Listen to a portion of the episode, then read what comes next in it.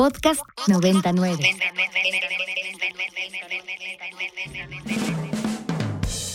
Nosotros tenemos la alternativa de los datos. Eh, ¿qué p ¿Por qué no llega el agua? Bueno, primero no soy Tlaloc. Y los otros datos. Mira, Lito, yo no mato cucarachas. Los datos que necesitas para entender nuestro país. Lo que me quiere usted preguntar es si para la campaña actuamos con ellos. A ver. Sí. Un gobierno sin corrupción no sirve para nada. Pero esto no es estados de ánimo, pues esto no es el fútbol. Y al mundo. For LGDP, LGT, LBG, LGBTQ2+. What a stupid son of a Bienvenidos a Tengo otros datos de Ibero 90.9. Está horrible. Hoy, hoy, hoy. En agosto pasado, la Fiscalía General de la República solicitó 83 órdenes de aprehensión eh, por el caso Ayotzinapa. Les voy a contar rapidísimo. 20 mandos militares, 5 autoridades administrativas, 14 contra miembros de Guerreros Unidos, el resto contra diferentes, eh, bueno, contra policías, pues. Y Después de esto, desistió 21 de las 83 por ahí más o menos y por eso es que es tan importante, por ejemplo, platicar con nuestro invitado del día de hoy, Ricardo Reyes, que es coordinador de investigación de Elementa DH, porque nos trae, entiendo, dentro de lo que se cabe, dentro de lo que se puede, buenas noticias. Ricardo, ¿cómo estás? Bienvenido a Ibero 90.9. Hola, Rox, muchas gracias y buenas tardes a ti a tu público.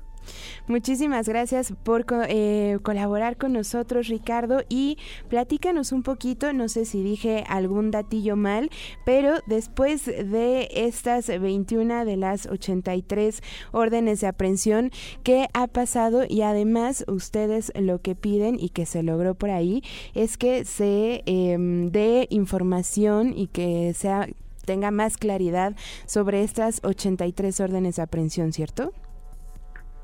Sí, desde Elementa Derechos Humanos hemos solicitado diferentes tipos de información referentes al caso Ayotzinapa, eh, como un caso pues sensible para la sociedad, un caso que involucra graves violaciones a derechos humanos y del cual a nueve años, eh, casi diez se van a cumplir, este se ha dicho mucho, pero se ha, pues no, encontramos la justicia que esperamos, no encontramos las respuestas que como sociedad esperamos y mucho menos ha habido un, un, proceso de, de, memoria y verdad para las víctimas en específico.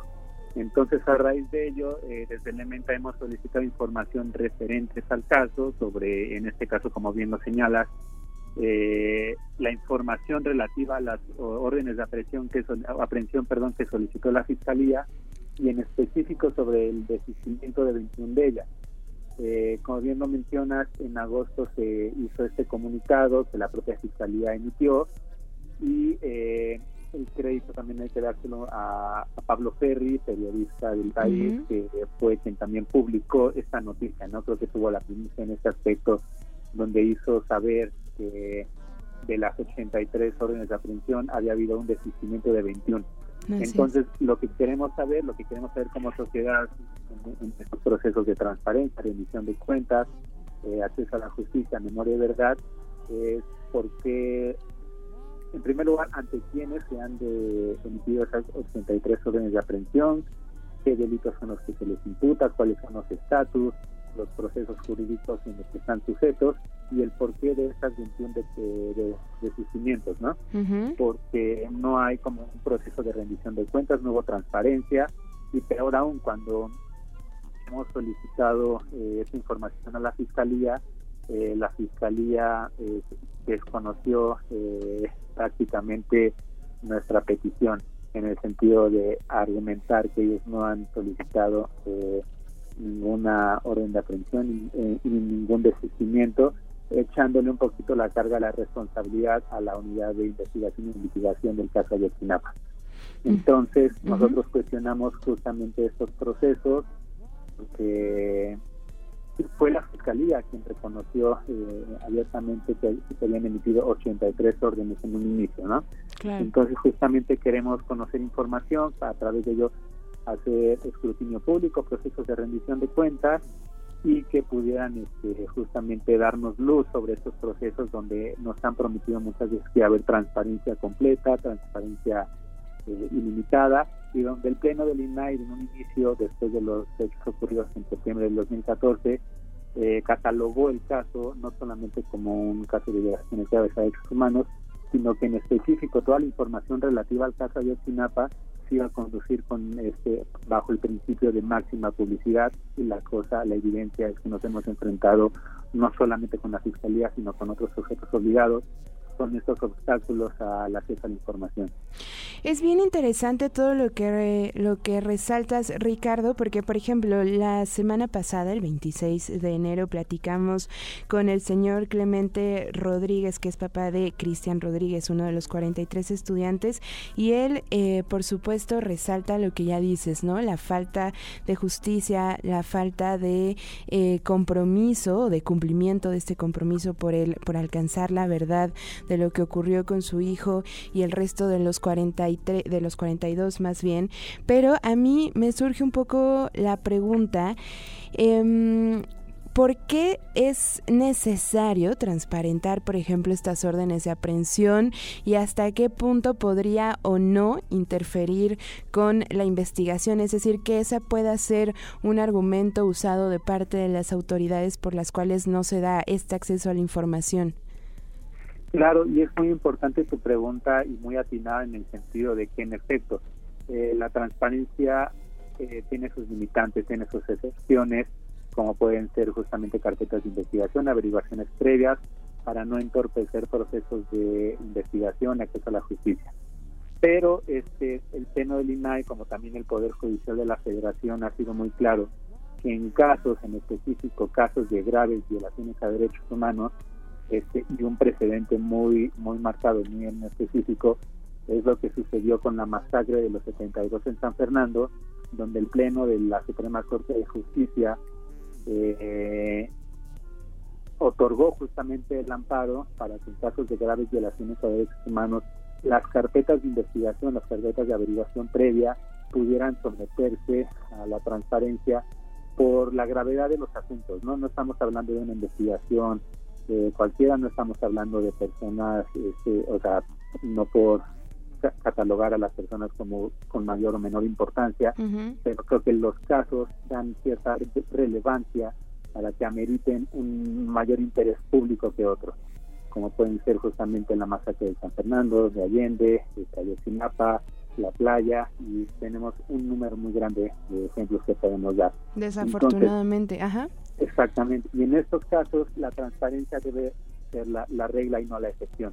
¿Por qué? Porque a través de ello podemos saber cómo se están conduciendo las autoridades, los servidores públicos, quiénes están siendo imputados, por qué delitos y cuáles son los procesos que guardan. ¿Por qué? Porque lamentablemente vivimos en un país de impunidad, un país donde el debido proceso no se conduce debidamente, el Estado de Derecho está fracturado y justamente la vigilancia eh, social, el escrutinio público puede reforzar a través de la transparencia de la acceso a la información que los casos pues no queden justamente en el olvido, en la impunidad y a través de acceder a esa información pues podamos contribuir desde la sociedad, porque el Estado no lo está haciendo, a estos procesos de memoria y verdad y. Claro. Ricardo, entonces con esta aprobación que lograron desde el INAI, ¿a qué se ve obligada la Fiscalía, las autoridades locales, la Comisión de la Verdad? ¿A qué están obligados ahora? Sí, están obligados en primer término a buscar la información, o sea, a veces las respuestas son absurdas en el sentido de que dicen que buscan y no encuentran, es un riesgo al que nos podemos encontrar, intentar, pero este, pues la evidencia está por parte. La fiscalía fue quien anunció en este caso, en esta solicitud en específico, porque tenemos otras donde también el INAI nos ha dado la razón y estamos esperando el cumplimiento tanto de la fiscalía como de presidencia, este, pero están obligados eh, a buscar, a localizar y a entregar la información, sobre todo porque son comunicaciones, así información que ha sido divulgada, difundida a través de medios oficiales, ya hemos comunicado con el caso de presidente a través de sus mañaneras.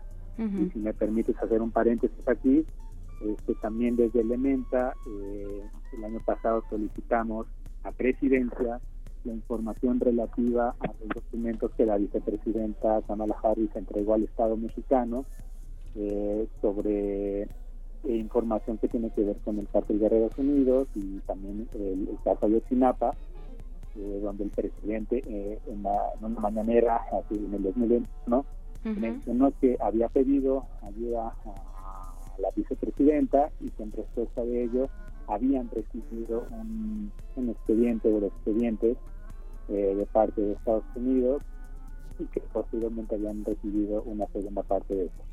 Entonces, ante pronunciamientos oficiales desde la mañanera por el presidente, solicitamos esa información y la respuesta que, tuvimos de presidencia fue que no existía esa información.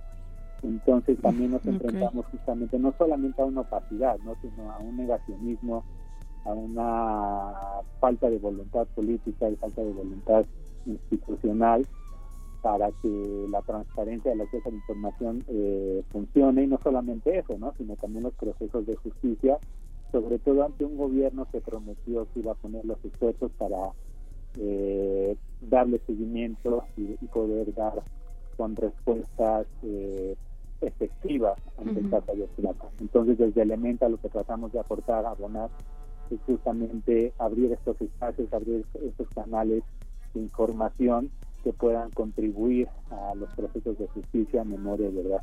De acuerdo. Qué interesante, Ricardo. Finalmente, eh, preguntarte también ¿Qué tan indispensable es precisamente que las Fuerzas Armadas, que la Fiscalía, que cada uno de los niveles de autoridades locales y hasta llegar al federal colaboren no nada más en el caso de Ayotzinapa, sino también, como nos habías dicho, en otras violaciones graves de derechos humanos para que podamos alcanzar la verdad? Es decir, la respuesta es obvia, me parece, pues, pero me parece también eh, esencial que reflexionemos sobre, sobre eso, ¿no?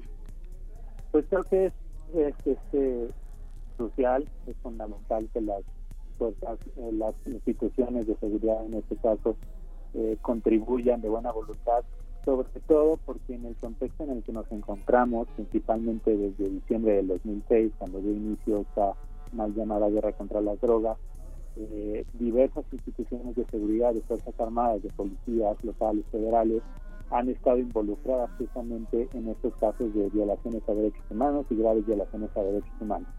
Entonces, a través de procesos de justicia, justamente de rendición de cuentas, de voluntad, donde pudieran este, aportar no solamente una voluntad institucional, ¿no? sino una voluntad también del personal, de, las, de quienes integran el gobierno en, en, los tres niveles de gobierno, eh, pues puedan poner de su parte para que esos procesos, uno, no se repitan y dos, que este, puedan dar una solución en el sentido de la búsqueda y, acceso a la justicia.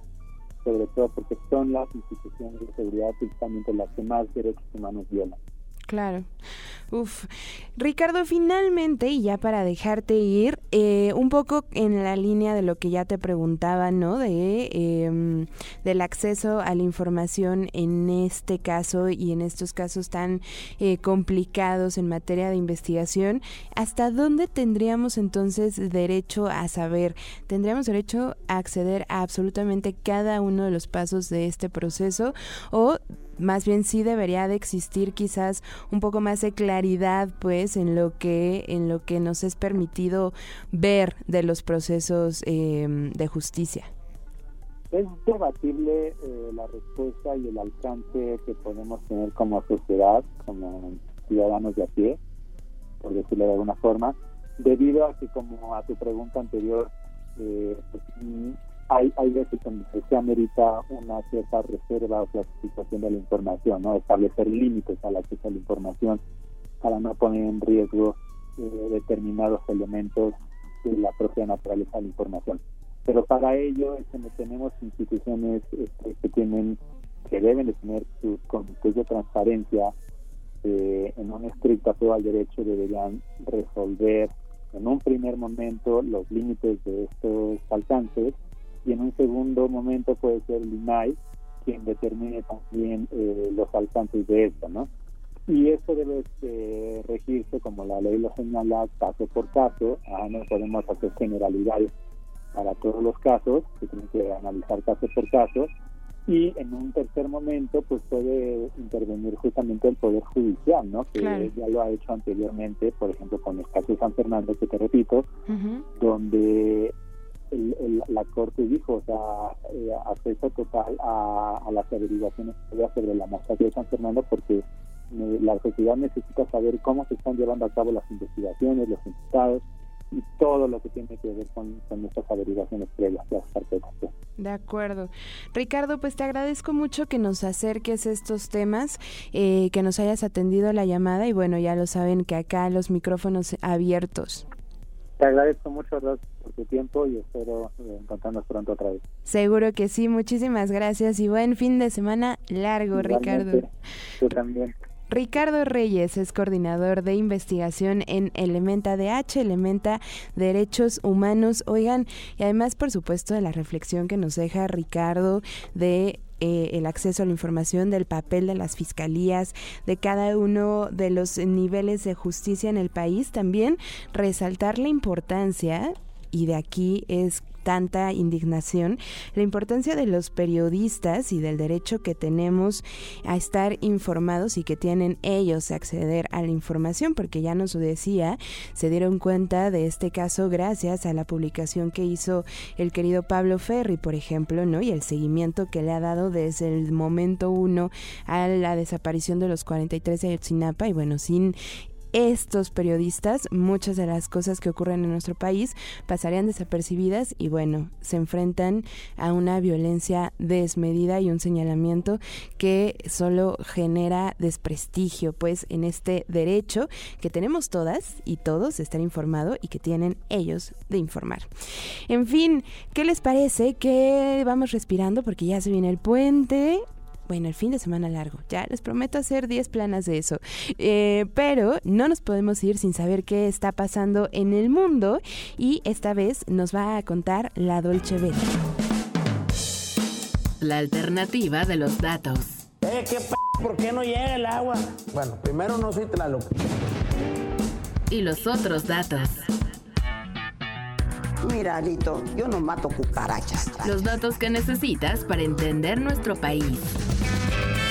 Y lo que te quiero usted preguntar es si para la campaña mm. actuamos con ellos. A ver. Sí. Un gobierno sin corrupción no sirve para nada. Pero esto no es estados de ánimo. Pues esto no es el fútbol. Y el mundo. For LGDP, uh, LGT, LBG. LGBTQ2+.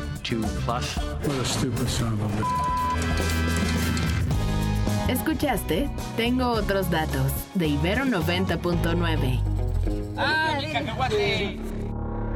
Para más contenidos como este, descarga nuestra aplicación disponible para Android y iOS o visita ibero909.fm.